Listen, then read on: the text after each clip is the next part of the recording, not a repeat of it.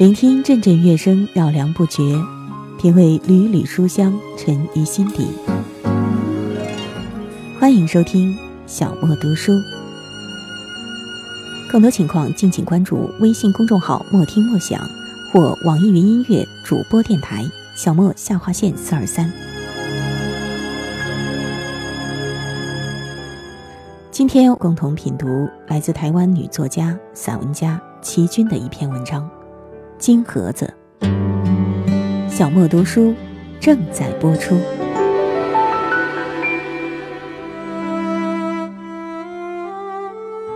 记得五岁的时候，我与长我三岁的哥哥就开始收集各色各样的香烟片了。经过长久的努力，我们把《封神榜》香烟片几乎全部收齐了。我们就把它收藏在一只金盒子里。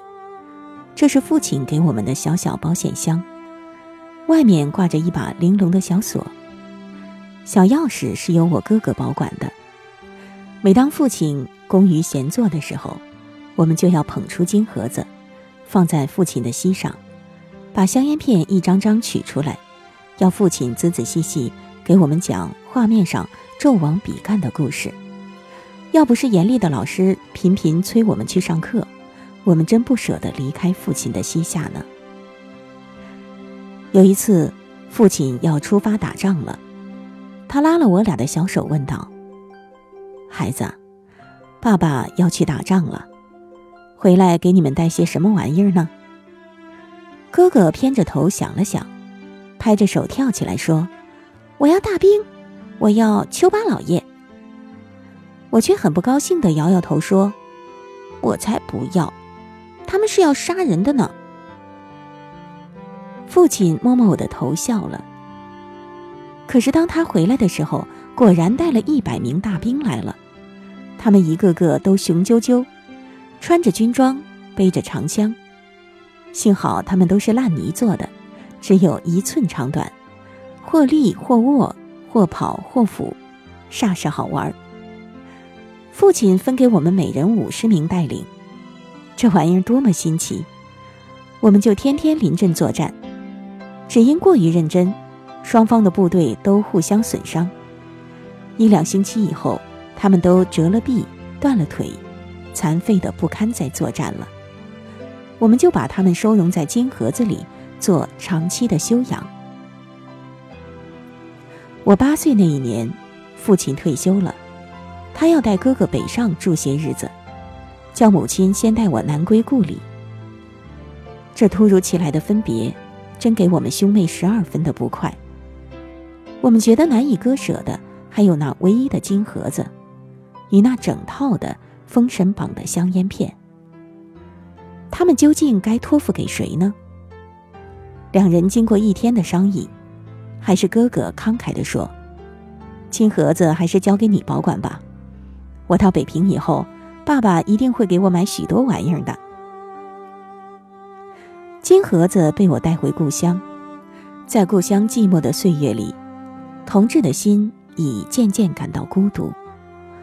幸而我已经慢慢了解《封神榜》香烟片背后的故事说明了。我又用烂泥把那些伤兵一个个修补起来。我写信告诉哥哥说，金盒子是我寂寞中唯一的凉伴。他的回信充满了同情和思念。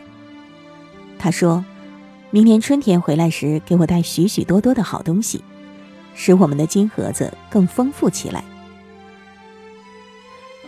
第二年的春天到了，我天天在等待哥哥的归来。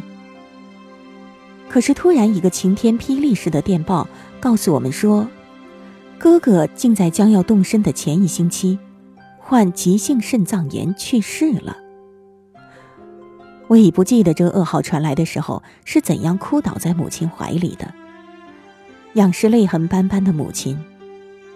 孩子的心已深深体验到人世的变幻无常。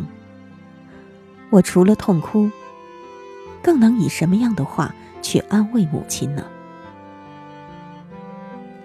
金盒子已不复是寂寞中的凉伴，而是逗人伤感的东西了。我纵有一千一万个美丽的金盒子，也抵不过一位亲爱的哥哥。我虽是一个不满十岁的孩子，却懂得不在母亲面前提起哥哥，只是自己暗中流泪。每当受了严师的责罚，或有时感到连母亲都不了解我的时候，我就独个躲在房间里，拴上门，捧出金盒子，一面摆弄里面的玩物，一面流泪，觉得满心的忧伤委屈。只有他们才能为我分担。父亲安顿了哥哥的灵柩以后，带着一颗惨痛的心归来了。我默默地靠在父亲的膝前，他颤抖的手抚摸着我，早已经呜咽的不能成声。三四天后，他取出一个小纸包，对我说：“这是你哥哥在病中用包药粉的红纸做成的许多小信封，一直放在袋子里。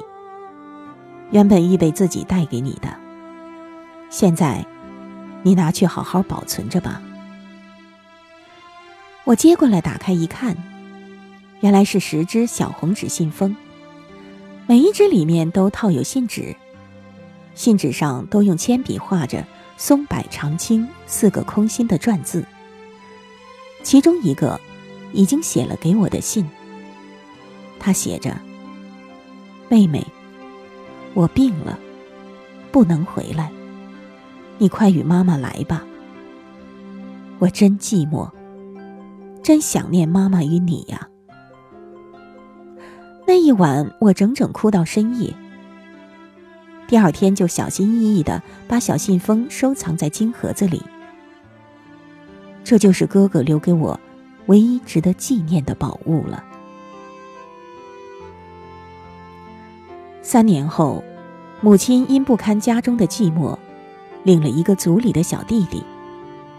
他是个十二分聪明的孩子，父母亲都非常爱他，给他买了许多玩具。我也把我与哥哥幼年时的玩具都给了他，却始终藏过了这只小金盒子，再也舍不得给他。有一次被他发现了，他跳着叫着一定要。母亲带着责备的口吻说：“这么大的人了。”还与六岁的小弟弟争玩具呢，我无可奈何，含着泪把金盒子让给弟弟，却始终不忍将一段爱惜金盒子的心事向母亲吐露。金盒子在六岁的童子手里显得多么的不坚牢啊！我眼看他扭断了小锁，打碎了烂泥冰，连那几个最宝贵的小信封也几乎要遭殃了。我的心如绞着的一样痛。趁母亲不在，急忙从小弟弟手里抢回来。可是金盒子已经被摧毁的支离破碎了。我真是心疼而愤怒。我忍不住打了他。他也骂我小气的姐姐。他哭了，我也哭了。一年一年的。弟弟已渐渐长大，他不再毁坏东西了。九岁的孩子就是那么的聪明懂事。他已经明白我爱惜金盒子的苦心，帮着我用美丽的花纸包扎起烂泥冰的腿，再用铜丝修补起盒子上的小锁。说是为了纪念他不曾污蔑的哥哥，他一定要好好的爱护这只金盒子。我们姐弟间的情谊因而与日俱增。我也把思念哥哥的心完全寄托于弟弟了。弟弟十岁那年，我要离家外出。临别时，我将他的玩具都整理在他的小抽屉里，自己带了这只金盒子在身边。因为金盒子对于我来说，不仅是一种纪念，而且是骨肉情爱之所系了。做客他乡，一连就是五年。小弟弟的来信是我唯一的安慰。他告诉我他已经念了许多书，并且会画图画了。他又告诉我说自己的身体不好，时常咳嗽发烧，说每当病在床上的时候，是多么的寂寞，多么怕我回来坐在他身边给他讲香烟片上《封神榜》的故事。可是因为暂时交通不便，又为了求学，不能请假，我竟一直不曾回家看看他。恍惚又是一场噩耗，一个电报告诉我弟弟突患肠热病，只两天就不省人事。在一个凄凉的七月十五深夜，他去世了。在临死时，他忽然清醒起来，问姐姐可曾回家。我不能不怨恨残忍的上天，在十年前夺去了我的哥哥，十年后竟然又要夺去我的弟弟。我不忍回想这接二连三的不幸事件，我是连眼泪也要哭干了。哥哥与弟弟就这样的离开了我，留下的这一只金盒子，给予我的惨痛，该是多么深。但正是为他给我如此惨痛的回忆，使我可以捧着他尽情一哭，总觉得要比什么都不留下好得多吧。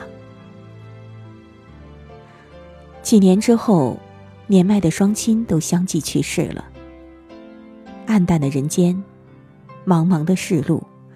就只丢下我楚楚独行。如今我又打开这修补过的小锁，抚摸着里面的一件件宝物。贴补烂泥冰角的美丽花纸，已经褪去了往日的光彩。小信封上的铅笔字也已经逐渐的模糊，不能辨认了。可是我痛到哥哥与幼弟的心却是与日俱增。因为这些暗淡的事物，正告诉我，他们离开我，是一天比一天更远了。车窗外无声的雨一直下，弄湿了记忆模糊的印象。那时候，我们一心想占领天下，在季节的交替中不安的长大。长大了，我们学会了张扬，率性的不顾一切不一样。这些年。开始懂得孤单真叫人害怕，每当午夜梦回，把他乡变故乡。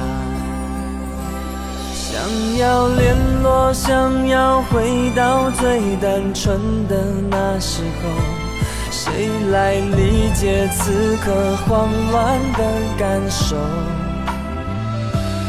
我们曾经那么交心，那么的无话不说，时光冻结了，再也无法回头。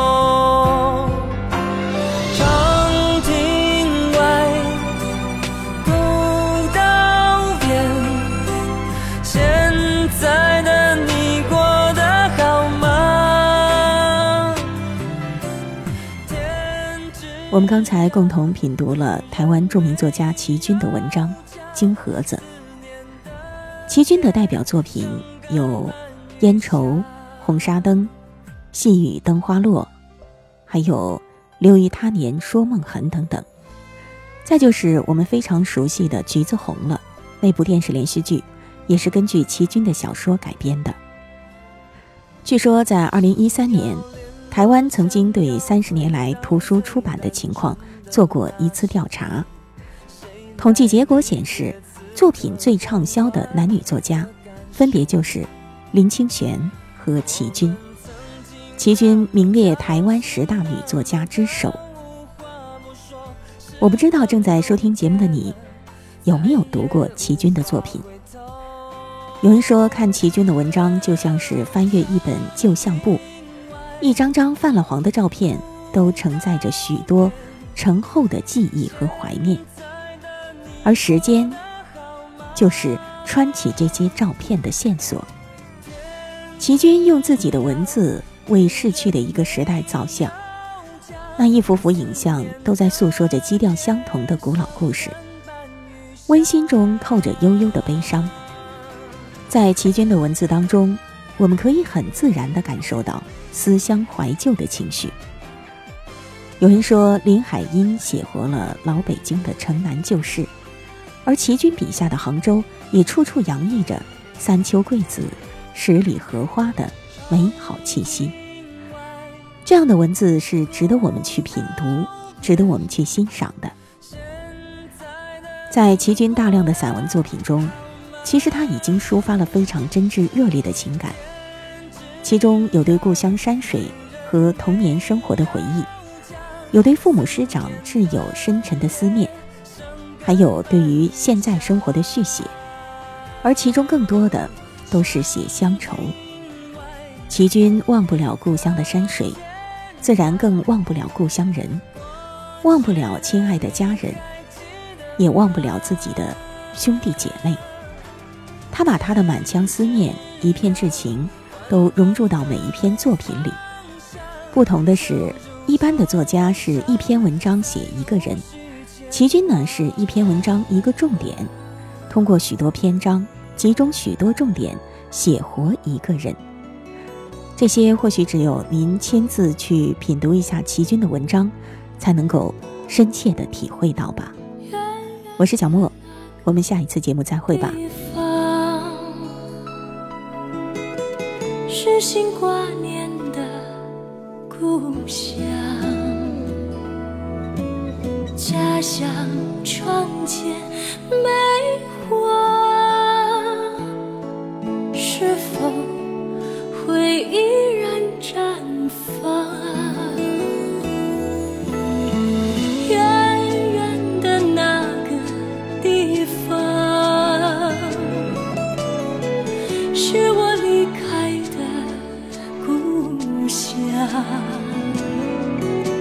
家乡门前父母，是否？依然在盼